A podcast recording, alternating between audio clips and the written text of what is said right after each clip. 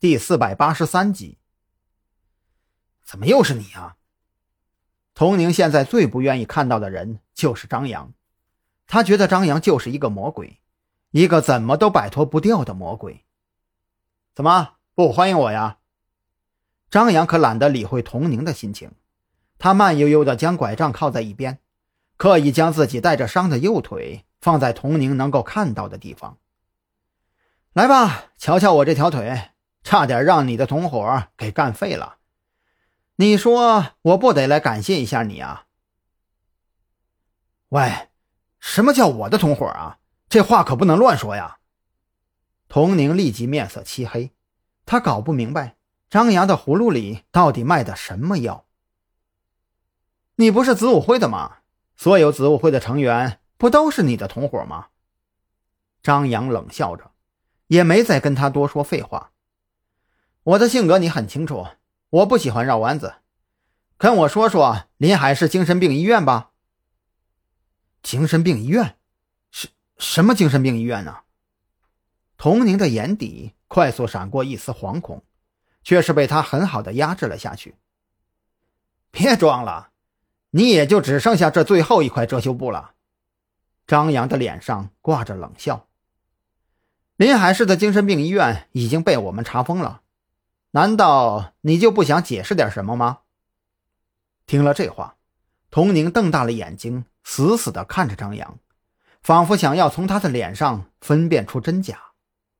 可耗子毕竟是害怕猫的，童宁没能保持太久，就像是泄了气的皮球。哎，你想知道什么呀？我被借调过去也就一年多，知道的也并不多呀。是吗？张扬好整以暇地坐直了身子，缓慢翻开随身携带的文件夹，取出一张纸，晃了一下。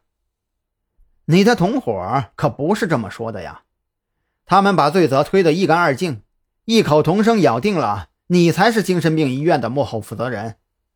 没想到啊，童宁，你隐藏的可够深的呀！放屁！童宁立刻激动起来，由于灯光的原因。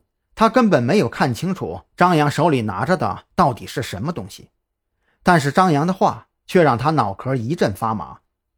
那家医院到底在进行什么样的犯罪活动？他心里可是一清二楚啊！这幕后负责人的锅自己绝对不能背。我怎么可能是精神病医院的幕后负责人呢？我要是有那地位，怎么可能沦落到现在这个地步？简直是一派胡言。嗯，对。你说的也有道理，但是抱歉，现在是一个法治社会，我们必须讲究证据。现在你的同伙都一口咬定你就是幕后指使，虽然我也很想替你伸冤，可是你必须拿出证据呀，证明自己不是啊。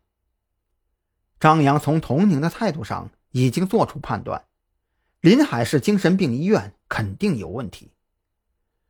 童宁看着张扬那一本正经的模样，都快急哭了。经过连番的折腾下来，他的心理防线早就已经崩溃。